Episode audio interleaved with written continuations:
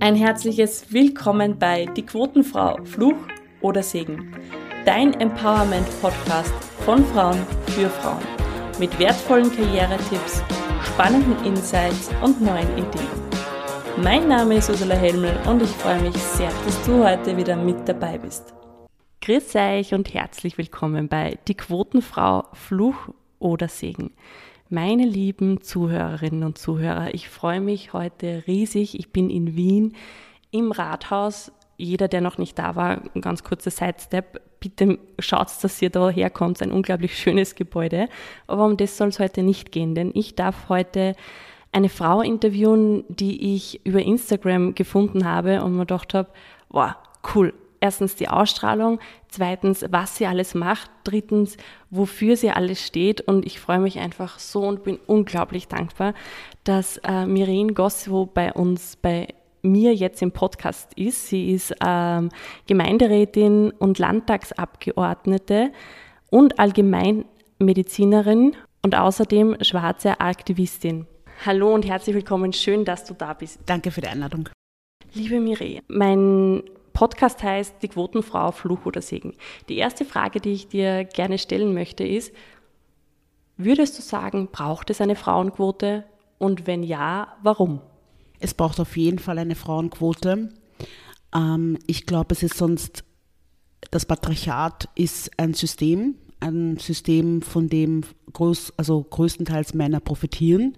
Und ich glaube nicht, dass es dann wirklich zu einer Veränderung kommen wird oder sagen wir so, zu einer schnellen Veränderung kommen wird, wenn wir nicht die Quote haben. Ich habe mich selbst lang auch damit beschäftigt, äh, auch als schwarze Frau jetzt in der Politik zu sein, ist ja auch nicht etwas, äh, was üblich ist. Und habe mich selbst, habe mir selbst auch die Frage gestellt, wie es mir dabei geht, eine Quote zu sein, sozusagen.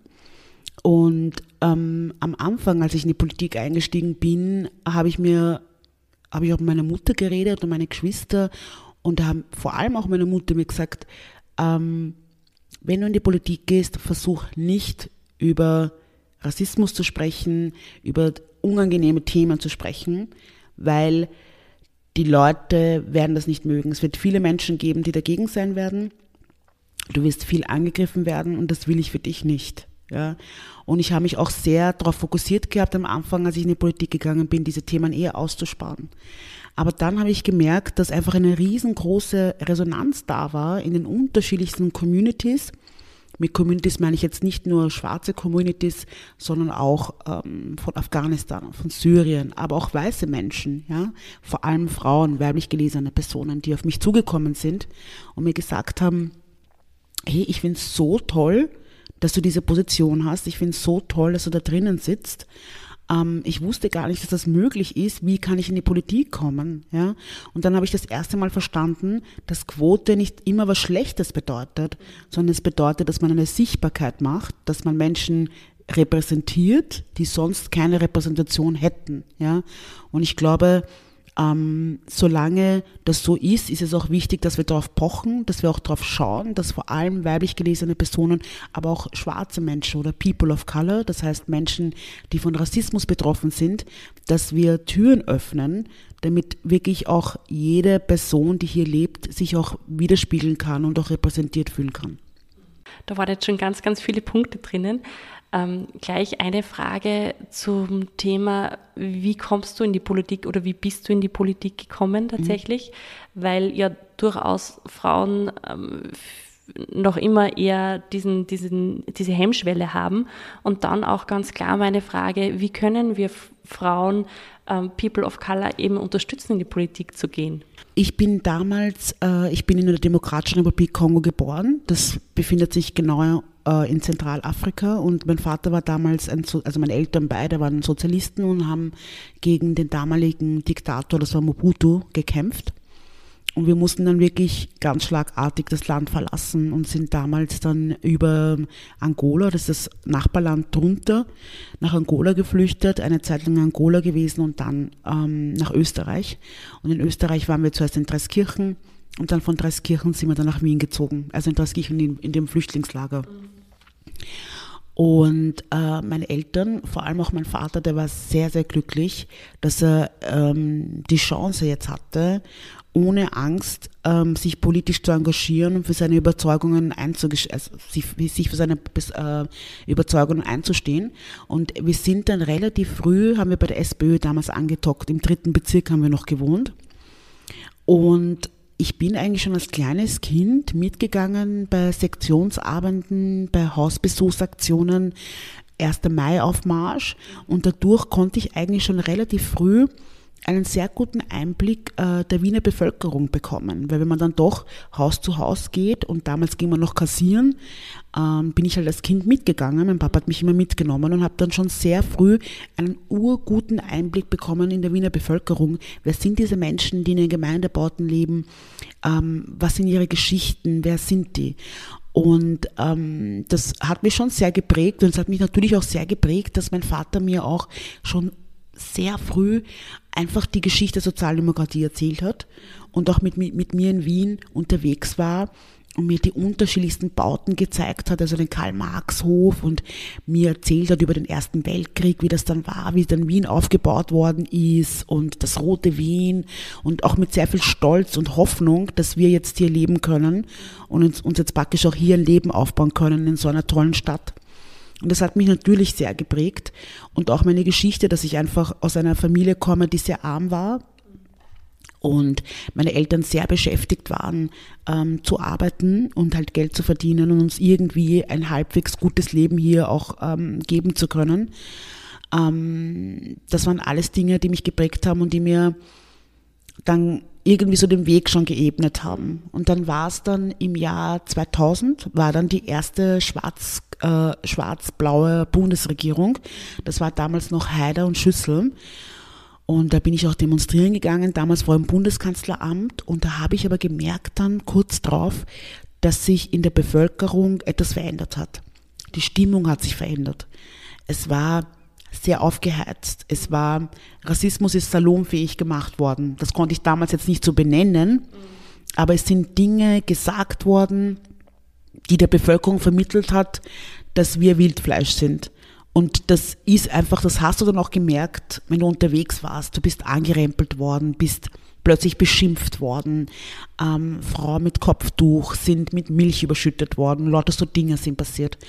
Und die haben mir extrem Angst gemacht, weil ich bis dato dann eigentlich mich relativ wohl gefühlt habe in der Stadt und ich dann immer mehr gemerkt habe, es verändert sich was. Und das war auch diese Zeit, wo ähm, gerade schwarze Menschen sehr stark diffamiert worden sind. Also das war die Zeit, wo du jeden Tag die Kronenzeitung geöffnet hast und gezittert hast, dass nicht schon wieder irgendwas steht von schwarzafrikanischer Mann hat schon wieder Drogen verkauft oder schwarzafrikanische Frau, Prostitution. Und das sind doch viele Schwarze, haben da auch das Land verlassen, weil sie einfach das Gefühl gehabt haben, sie haben hier keine Chance mehr. Ja, das war auch die Zeit, wo Markus Omofuma umgebracht worden ist von der Polizei, wo es dann diese riesige Demo gegeben hat in Wien. Ja. Und das waren alles Sachen, die mich sehr geprägt haben und die mir eigentlich dann so äh, das Gefühl oder ja auch die Energie und Kraft gegeben haben, ich möchte was verändern und ich möchte mit dabei sein. Und es hat dann aber doch noch zehn Jahre gedauert, bis ich dann wirklich in die Politik eingestiegen bin. Ich habe dazwischen studiert und ähm, gearbeitet. Und dann bin ich in die Politik eingestiegen, zuerst im neunten Bezirk und dann habe dann mal ehrenamtlich mitgearbeitet und dann so ist es dann halt schrittweise weitergegangen. Ja. Aber das waren schon meine eigene Geschichte, diese Ungerechtigkeiten, die ich da mitbekommen habe, ja, und mich dann einfach auch für Gerechtigkeit einsetzen wollte. Ähm, selbst ein Arbeiterinnenkind, ja, ähm, wo ich einfach auch das aufzeigen wollte. Und ja, das hat mich alles dazu bewogen, dann wirklich in die Politik einzusteigen. Und ich glaube, dass wichtig ist, ähm, Repräsentation zu haben. Also ich habe es an mir selber gesehen, was das bewirkt, dass ich diese Position jetzt eingenommen habe als Gemeinderätin, ähm, was, der, was für ein großer Widerhalt das ist. Ja, dass die jungen Menschen vor allem sich auch denken, okay, gut, ich kann das auch machen. Es gibt jemanden, der so aussieht wie ich. Und ich weiß, in meiner Jugend zum Beispiel hat es ja kaum schwarze Menschen gegeben. Also wenn wir einmal in der Woche in Wien einen Schwarzen gesehen haben, war das viel. Ja. Und als dann so die Zeit gekommen ist, wo Arabella Kiesbauer da war oder auch die Rounder Girls, die dann Österreich bei dem Song Contest, ähm, Eurovision Song Contest äh, repräsentiert haben, was das bei mir bewirkt hat. Ja, dass ich da einfach schwarze, starke Frauen gesehen habe, die ähm, unser Land repräsentieren oder im Fernsehen waren, ja, oder Tic-Tac-Toe. Das waren alles so, so Persönlichkeiten, die mich immer so ein Stückchen auch mitgetragen haben und wo ich mich immer ein Stückchen auch wiedergesehen habe. Und ich glaube, das ist ganz wichtig, dass man immer dieses wieder, dass man sich wieder sieht, weil wenn du jemanden siehst, der, der das tut, dann weißt du auch, dass du es auch machen kannst. Du bist ja politisch aufgewachsen, schon von Anfang an, was ich jetzt rausgehört habe. Ähm, wie kann man auch Frauen oder auch Männer dazu bewegen, in die Politik zu gehen, die vielleicht noch überhaupt keine Berührungspunkte haben?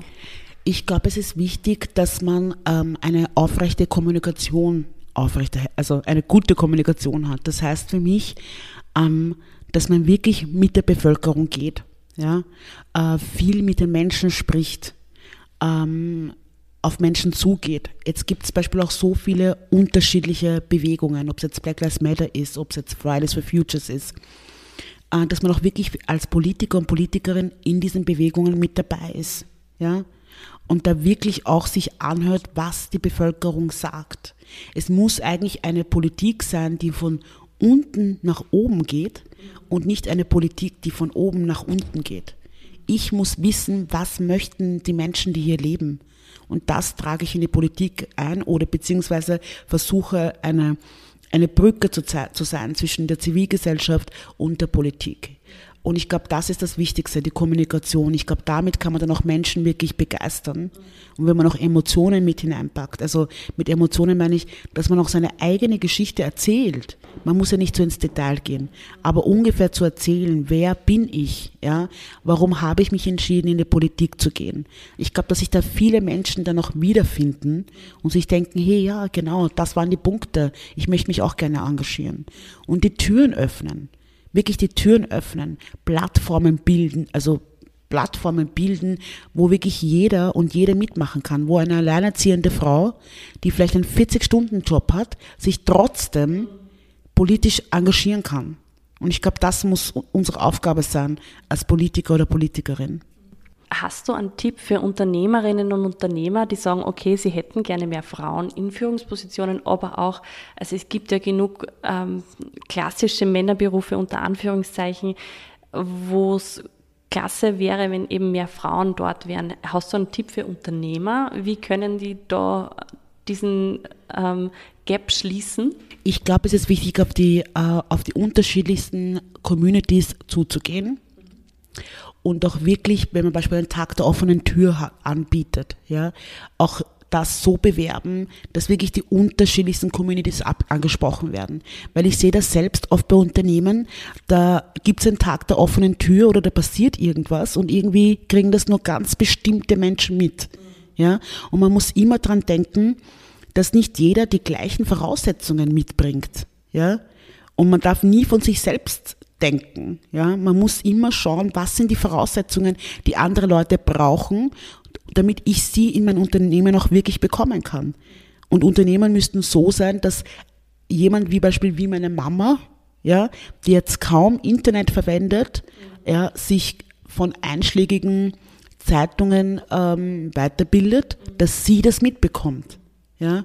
Und das heißt für mich, so niederschwellig und so hineinzugehen in den unterschiedlichen Communities, um wirklich diese Menschen dann auch abzuholen, weil da sehr, sehr viel Potenzial steckt. Es steckt sehr viel Potenzial da, was man eigentlich verliert, ja, weil man es nicht schafft, diese Ressourcen zu holen und auch versuchen, wer sind denn die unterschiedlichsten oder wichtigsten Teamplayer und Playerinnen in diesen Communities. Da gibt's immer Leute, die extremst engagiert sind, ähm, die einen super Widerhall haben in den Communities selbst, dass man diese Leute auch holt. Ja? Und so dadurch auch ein diverseres ähm, Team aufbauen kann.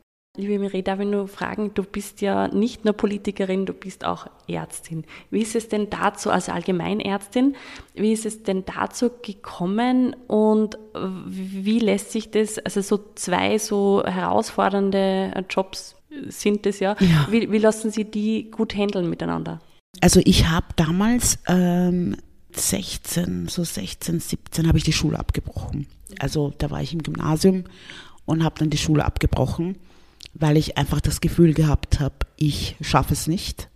Ich bringe die Voraussetzungen nicht mit, um eine Schule abzuschließen, um eine Matura zu machen. Ich bin zu dumm, ich bin zu blöd, das funktioniert nicht. Und bin dann mit 17 habe ich dann abgebrochen, habe dann wirklich unterschiedlichste Jobs gemacht, also als Verkäuferin und Telefonistin, also wirklich einige Jahre habe ich gearbeitet und war eigentlich totunglücklich, weil ich eigentlich gerne die Matura gemacht hätte, aber mich einfach nicht getraut habe, ja, diese Hürde ähm, zu nehmen und auch Angst gehabt habe vor diesem Lernen und ähm, dass ich das nicht kann. Und ich hatte dann einfach wirklich Glück, dass ich Freundinnen hatte und auch die Familie, die mich das sehr unterstützt hat und gesagt, na, probier's einmal die Abendschule. Und dann habe ich das Glück gehabt, dass ich in die Abendschule gekommen bin und in eine Klasse gefallen bin, wo wirklich viele so ähnlich, ähnliche Geschichte hatten wie ich. Und wir uns dann wirklich gegenseitig sehr unterstützt haben. Und äh, wir sind dann immer am Tag arbeiten gegangen bis 16, 17 Uhr und dann halt in die Abendschule bis 21 Uhr und haben dann so gemeinsam dann wirklich auch maturiert. Und als ich dann die Matura hatte, also knapp so mit 25, habe ich mir dann gedacht, okay, gut, jetzt habe ich die Matura, jetzt würde ich gerne studieren. Bin dann noch kurz ins Ausland gegangen, war noch in London, dann bin ich zurück nach Wien und habe dann mit knapp 30 mit dem Medizinstudium angefangen. Und das war jetzt super hart, weil ich war, ich hatte das Studium, musste aber arbeiten gehen, weil ich habe schon längst aber selbstständig, also ich habe zu Hause, nicht mehr zu Hause gelebt und musste meinen Lebensunterhalt dann viel finanzieren und ähm, es war wirklich super hart. Es waren alle viel, viel jünger als ich. Aber trotzdem habe ich das dann durchgezogen.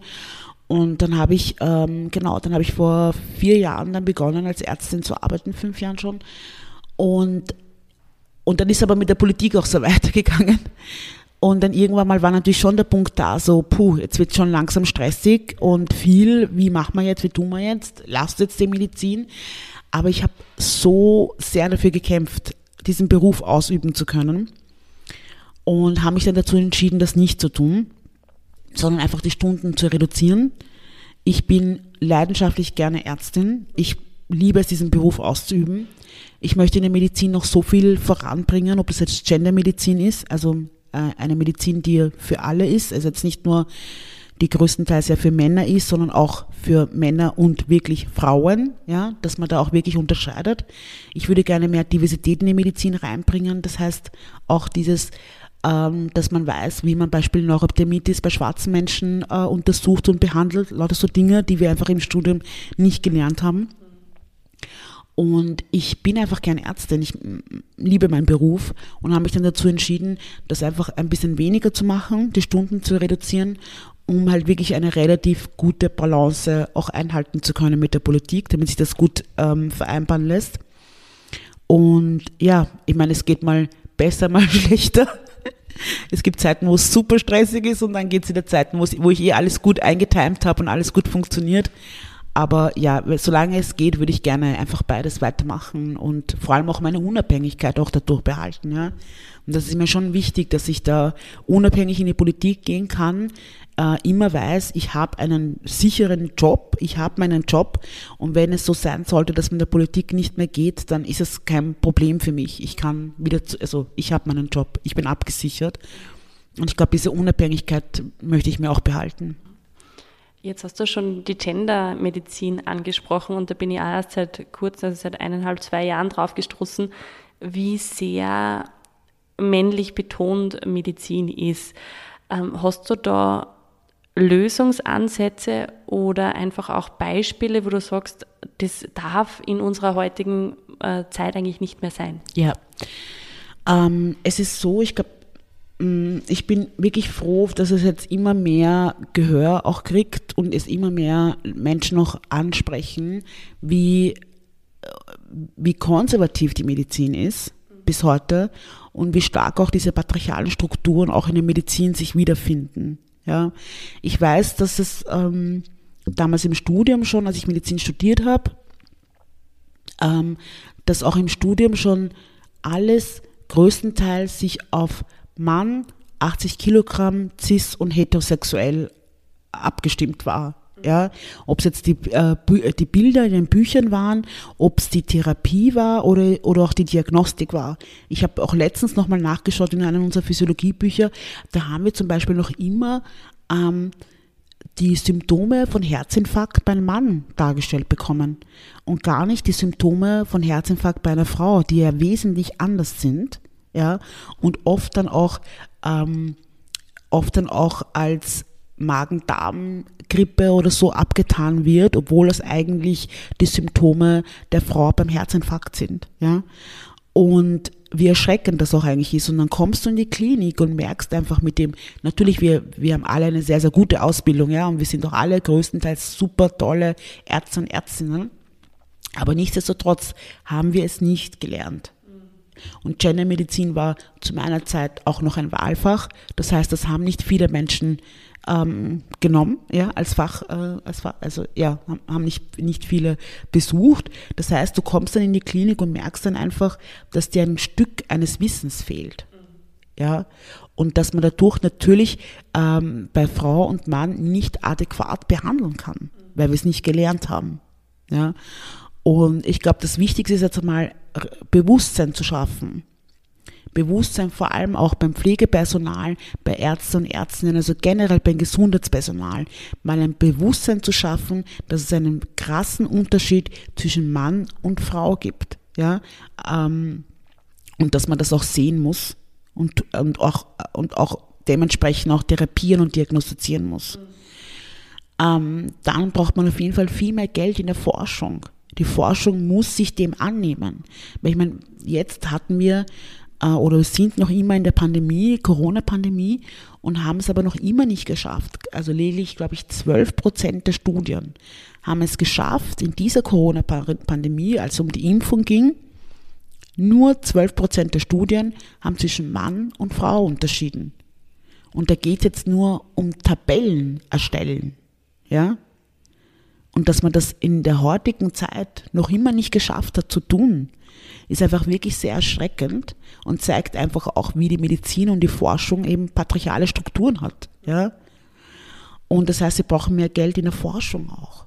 Es muss auch in der Lehre schon ausgebildet werden. Das heißt, Gendermedizin darf kein Wahlfach mehr sein, sondern muss ein integratives Fach sein, das sich in jedem, äh, in jedem Modul wiederfindet. Ja? Und auch in jedem Modul darauf eingegangen wird, was die Unterschiede sind und worauf man, man achten muss ja, bei Medikationen. Man muss auch in der Forschung endlich die Medikamente, die Nebenwirkungen bei Frauen testen, damit wir die auch wissen. Wir haben jahrelang Aspirin gegeben, immer als Prävention äh, vor Herzinfarkt, ja, und sind dann aber draufgekommen, dass diese Prävention beim Mann schon stimmt, aber bei der Frau nicht ja, sondern es ist präventiv eher für Schlaganfall. Und das sind alles solche Dinge, die wir wissen müssen, um noch wirklich alle Menschen adäquat und toll und gut auch ähm, therapieren und diagnostizieren zu können. Das heißt, auch in der Bildung muss da was verändert werden. Ja? Und auch äh, gezielt darauf, darauf geschaut werden. Das ist genauso auch mit der Diversität in der Medizin. Mhm. Ja? Beispiel äh, auch jetzt Pandemie, Corona-Pandemie, wir haben ja wissen vielleicht einige Zuhörer und Zuhörerinnen, dass man bei, beim gerade jetzt auch bei der Corona-Infektion immer diesen Pulsoximeter genommen hat. Dieser Pulsoximeter misst praktisch im Blut die Sauerstoffwerte. Und man weiß das eigentlich schon seit 2013, dass dieser Pulsoximeter sehr, sehr gut bei weißer Haut funktioniert und auch adäquat ist. Aber dieser Pulsoximeter ist nicht für schwarze Haut gemacht, weil diese, dieses Licht geht gar nicht durch schwarze Haut hindurch. Ja, und das heißt, jetzt gerade in dieser Corona-Pandemie ist es total fatal, weil wir dadurch ja immer äh, verfälschte Werte gehabt haben von Sauerstoff. Und da ging es ja oft darum, soll ich jetzt die Person in eine Intensivstation äh, transferieren oder nicht. Ja. Und das sind alles Dinge, die verändert gehören. Es gehört darüber gesprochen, es gehört Sensi äh, eine Sensibilisierung äh, geschaffen und es gehört auch wirklich Geld in die Hand genommen in die Forschung, um das wirklich zu verändern. Und wir brauchen Daten, Daten. All die Daten, die ich finde, größtenteils, und auch meine Kollegen und Kolleginnen, sind aus dem angloamerikanischen Raum. Also im deutschsprachigen Raum wirkt das so, als wäre das kein Thema was aber de facto nicht stimmt. Wow, das ist ein riesengroßes Themagebiet. Meine Frage jetzt an dich, was, also du hast angesprochen, wir müssen das Ganze in die direkt rein in die Ausbildung nehmen ähm, und auch sensibilisieren, alle Ärztinnen und Ärzte, Pflegepersonal. Jetzt ist meine Frage, was kann ich zum Beispiel, ich als äh, 0815 Frau machen, damit sich da auch was ändert? Kann, kann ich überhaupt was tun? Auf jeden Fall. Ich würde mich äh, von keinem Arzt oder keiner Ärztin auch irgendwie abschaden lassen. Also es hat auch eine Studie gegeben, wo 128 ähm, Hausärzte und Hausärztinnen ähm, zugesehen wurde, wie sie Anamnese, also so Erstgespräche geführt haben und sie haben halt äh, den Patienten und Patientinnen, äh, also den Patientinnen, Entschuldigung, den Frauen, ähm, Symptome gegeben ähm, für Herzinfarkt. Ja? 90 Prozent dieser Hausärzte und Hausärztinnen haben es nicht ernst genommen oder beziehungsweise haben es nicht gewusst. Als dann noch das Wort Stress dazugekommen ist, ist überhaupt dann gleich einmal abgeschaltet worden, dass es vielleicht irgendwas Psychosomatisches ist. Und man hat doch ganz genau gesehen, dass man Frauen weniger ernst genommen hat, sehr oft auch unterbrochen wurden. Und ich glaube, es ist wichtig, als Frau sich das bewusst zu sein. Es noch einmal, wir werden sehr, sehr gut ausgebildet. Wir sind alle wirklich sehr gute Ärzte und Ärztinnen, aber ein Teil fehlt uns, den wir nicht gelernt haben. Und deshalb sage ich auch immer, jeder weiblich gelesenen Person, bitte lasst nicht locker. Wenn ihr das Gefühl habt, irgendwas stimmt nicht und ihr habt das Gefühl, ihr werdet abgeschaselt oder nicht ernst genommen, bitte bleibt dran. Dann holt euch oder geht zu einem anderen Arzt oder anderen Ärztin, ja, holt euch eine Zweitinformation ein, aber lasst euch nicht, ähm, ja, lasst euch nicht unterkriegen und lasst euch vor, also nehmt es ernst. Weil wenn ihr selber das Gefühl habt, es stimmt was nicht in meinem Körper, ich merke das, es verändert sich nicht, dann seid ihr im Recht. Ja? Weil ihr lebt in dem Körper und ihr wisst es. Und deshalb dann wirklich auch eine Zweitmeinung einholen, ähm, gegebenenfalls vielleicht woanders hinfahren und nochmal nachfragen. Aber ich würde nicht locker lassen, bis das geregelt ist oder bis eine Lösung da ist. Darf ich nur fragen, also du hast ja Situation, die ähm, wenige in Österreich nachvollziehen können, ähm, mit People of Color in der Politik und als Frau natürlich und dann auch noch als Ärztin. Wo waren deine Stolpersteine? Hast du Tipps für Frauen, die sagen, sie möchten es jetzt angehen? Ähm, du hast vorher schon gesagt, sie dürfen sich nicht unterkriegen lassen, aber gibt es da noch irgendwas, einen speziellen Tipp für Frauen, die sagen, okay, jetzt möchte ich aber wirklich was angehen, ich möchte auch was verändern oder sogar ich möchte Karriere machen, ich möchte in diesen und jenen Job. Was können die Frauen machen? Ähm, ich würde auf jeden Fall als Tipp geben, es hat mir immer auch, auch sehr, sehr gut geholfen, ist sich Menschen zu suchen, die einem unterstützen. Man hat immer oft das Gefühl, es gibt niemanden, der einen unterstützt, weil wir, glaube ich, alle konditioniert sind, eher das Negative zu sehen, als wir das Positive zu sehen. Also ich zumindest. Und deshalb orientiert euch an die Menschen, die euch unterstützen, ja, und ähm, arbeitet mit ihnen zusammen. Ähm, also das hat mir wirklich extremst viel geholfen, weil es immer in jedem Lebensabschnitt zwei, drei Leute gab, die mich geglaubt haben, die, die mich unterstützt haben und die vielleicht sogar auch Türöffner und Öffnerinnen waren für den nächsten Step in meinem Leben. Also ich glaube, es ist wichtig, sich mit Leuten zu verbinden, ähm, vielleicht auch selbst Eigeninitiative zu haben, dass man sagt, okay, ich gründe zum Beispiel eine Gruppe von Frauen, wo wir zusammen sind, wo wir denselben Weg, denselben Weg gehen können und uns auch gemeinsam austauschen können und schauen können, wie wir, wie wir vorankommen können. Ja, ich glaube, es ist wichtig, sich immer an die Menschen zu orientieren, die einen unterstützen. Jetzt gibt es ja seit kurzem ein neues Buch von dir am Markt oder dein erstes Buch, was ich weiß, äh, für alle, die da sind. Äh, magst du uns da kurz was erzählen? Nimm uns mit, was, was soll dieses Buch für Menschen bewirken? Ähm, also ich habe das Buch gemeinsam mit einer grünen Nationalratsabgeordneten geschrieben, mit der Feikel Nagashi. Und wir haben halt beide so zuerst einmal unsere Lebensgeschichten ein bisschen erzählt, wie wir hierher gekommen sind nach Österreich, dann ein bisschen unser Aufwachsen hier in Österreich und dann auch unseren Weg in die Politik hinein. Und dann das, äh, das vorletzte Kapitel ist dann jeder seine Spezialgebiete, also bei der FEIKA Sex, äh, Sexarbeiterinnen, Tierschutz und bei mir also Gendermedizin, Antirassismus.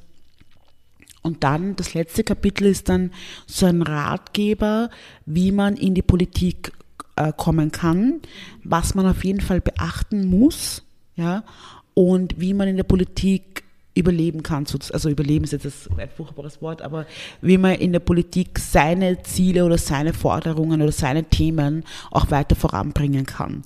Und das ist so ein kleiner Ratgeber, weil wir uns einfach immer gedacht haben, wenn wir gewisse Dinge schon vorher gewusst hätten, hätten wir vielleicht andere Entscheidungen getroffen oder ähm, hätten vielleicht auch anders reagiert. Ja?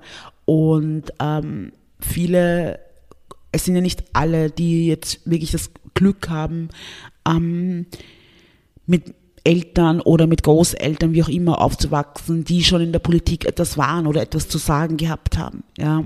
Viele kommen ja doch äh, von außen und haben eigentlich sonst gar keine Berührung mit der Politik gehabt. Ja. Und da geben wir wirklich eben Step für Step so eine Anleitung, was, was man beachten muss.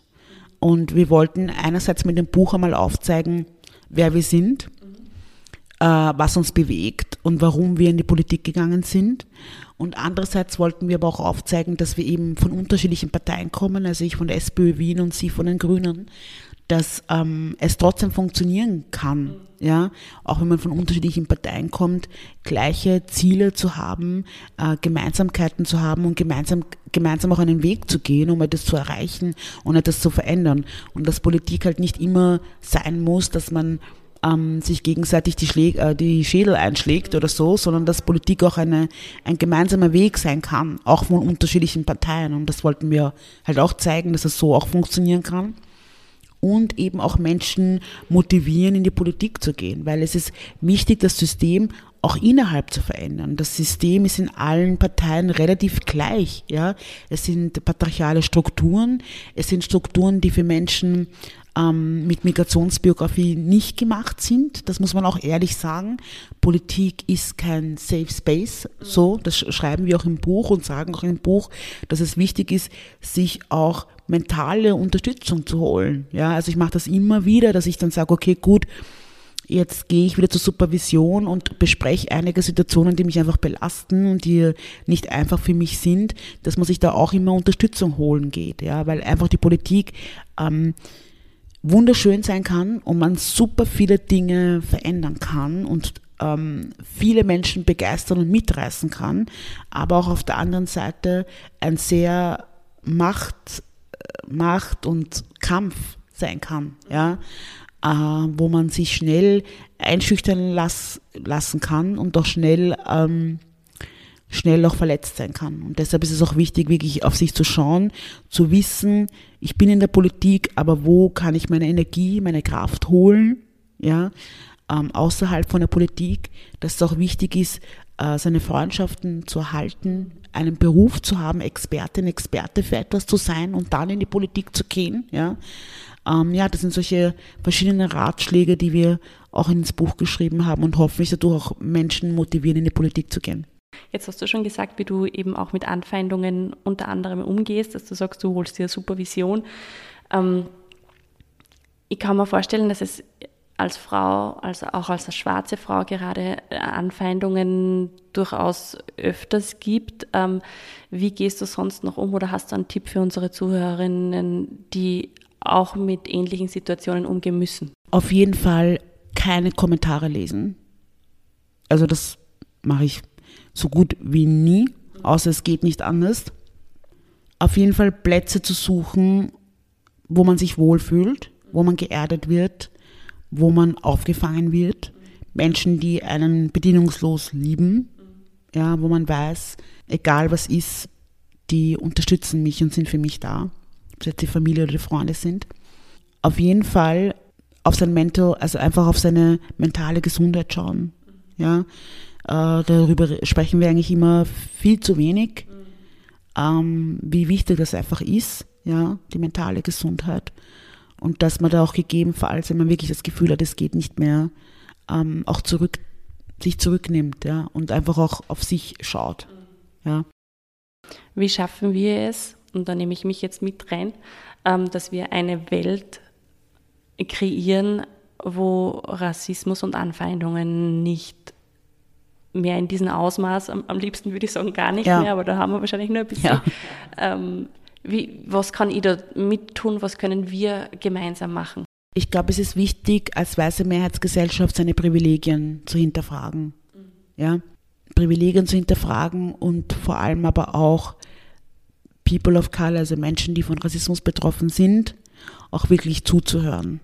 Ja, also aktiv zuzuhören, das anzunehmen und sich selbst auch zu fragen, was sind Dinge, die ich schon so verinnerlicht habe, weil wir ja doch alle in der gleichen Lebensweise größtenteils sozialisiert worden sind.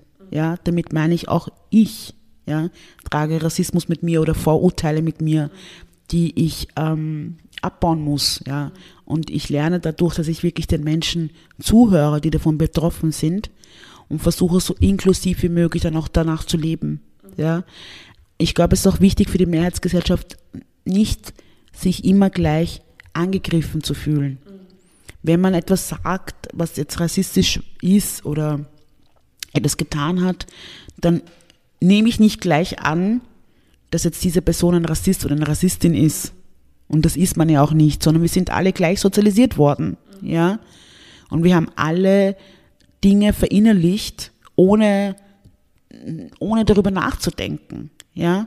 Und ich glaube, es ist wichtig, das wirklich auch anzuerkennen und sich nicht angegriffen zu fühlen, zuhören und dann versuchen, die Dinge zu verändern.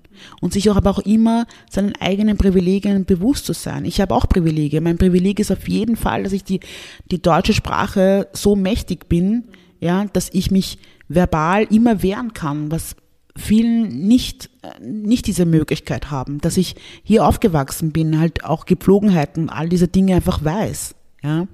Und das ist mir natürlich bewusst, dass ich da auf jeden Fall privilegiert bin. Ja? Aber wir müssen uns alle, ähm, also ich glaube, es ist wichtig, dass alle einfach wissen, dass wir in Strukturen leben, die patriarchal sind und in Strukturen leben, die rassistisch sind. Ja, auch so leid es mir auch tut, aber das ist so. Ja, und ich glaube, wenn es einem auffällt, dass man dann auch selber aktiv was dagegen tut. Meine und fast Abschlussfrage würde ich es nennen. Ähm, was fasziniert dich an der Politik und was fasziniert dich an der Medizin? Also was sind so diese, das Prickeln, äh, das da passiert? Also bei der Medizin fasziniert mich das, wenn jetzt ähm, jemand, ein Patient oder Patientin zu mir kommt, dass ich, es ist so wie ein Rätsel, dann dieses Rätsel zu lösen, was hat er oder sie? Wie kann ich helfen? Ja, was kann ich tun? Ähm, was sind die Hebeln, die ich, die, ich, die, ich, die ich ziehen muss, ja? welche Diagnostik muss ich geben, muss ich machen, welche Therapien werden ansetzen. Und ich arbeite extrem gern mit Menschen zusammen. Ich höre mir gerne die Geschichten an. Ich ähm, höre gerne, was ihre Sorgen auch sind und ihre Probleme sind. Ja? Ähm, das geht ja meistens dann auch, es geht ja oft auch so weit, dass man dann wirklich Familiengeschichten weiß und ähm, so viel einfach von den Menschen lernt. Und das, das, das, das, ja, ich liebe es einfach, ja. Und das macht mich einfach glücklich, wenn ich dann das Gefühl habe, okay, gut, ich konnte jetzt einem Patienten oder Patientin helfen und die geht jetzt nach Hause und es, es geht ihr gut, ja. Sie ist gesund und das ist meistens so, außer dann die ganz schlimmen Fälle. Aber im Großen und Ganzen, und das ist ein sehr, ein sehr dankbarer Beruf, ja. Und ähm, ja, das ist auf jeden Fall, was mich bei der Medizin sehr, sehr anspricht. Und in der Politik ist es, dass, dass man eben auch wieder Menschen begegnet, Menschen kennenlernt, einige, die halt auch so Geschichten haben wie du, die ähnlich sind, aber dann auch ganz, ganz andere Geschichten, ähm, mit denen man überhaupt nicht gerechnet hat oder das auch nicht im Schirm hatte irgendwie, ja, dass es für die oder die oder denjenigen wichtig ist und das dann in die Politik tragen kann und dann wirklich auch die gesetzlichen Rahmenbedingungen schaffen kann, um den Menschen ähm, zu helfen. Ja? Also ich sehe Politik als jetzt nicht mein Job an, dass ich von Sitzung zu Sitzung renne, sondern ich sehe Politik, dass ich von Gasse zu Gasse renne. Ja, und wirklich so ähm, mit den Menschen nah bei den Menschen bin und wirklich auch gemeinsam mit ihnen diese Stadt oder Österreich oder dieses Land verändere. Und das macht viel Spaß. Es war ein wundervoll inspirierendes Gespräch. Ich könnte, glaube ich, stundenlang zuhören. ähm, wir sind dennoch am Schluss unseres Podcasts nun angelangt und ich möchte mich jetzt einmal bei den Zuhörerinnen und Zuhörern bedanken und die letzten Worte dieses Podcasts, liebe Mireille, gehören dir. Die letzten Worte, uh, ist sehr viel Druck. Äh, ja, ich wünsche euch alle ganz viel Spaß beim, äh, beim Zuhören. Ich hoffe, ihr konntet ein bisschen was mitnehmen für euch selbst. Ähm, ähm, schaut auf euch, lasst euch nicht unterkriegen. Ähm, wenn ich euch irgendwo unterstützen kann, bitte einfach Bescheid geben, ob es über Instagram ist ähm, oder per Mail ähm, auch wenn es manchmal länger dauert, aber ich antworte in der Regel immer und ich freue mich oder hoffe, ja, ich freue mich darauf, dass wir für uns vielleicht irgendwann mal auch begegnen werden. Bis dorthin, alles Liebe. Danke, dass du bis zum Schluss mit dabei warst. Falls dir die Folge gefallen hat, freue ich mich natürlich, wenn du sie weiterempfiehlst, wenn du sie teilst, wenn du sie bewertest. Und am meisten freue ich mich darauf, dich als Zuhörer in beim nächsten Mal wieder begrüßen zu dürfen.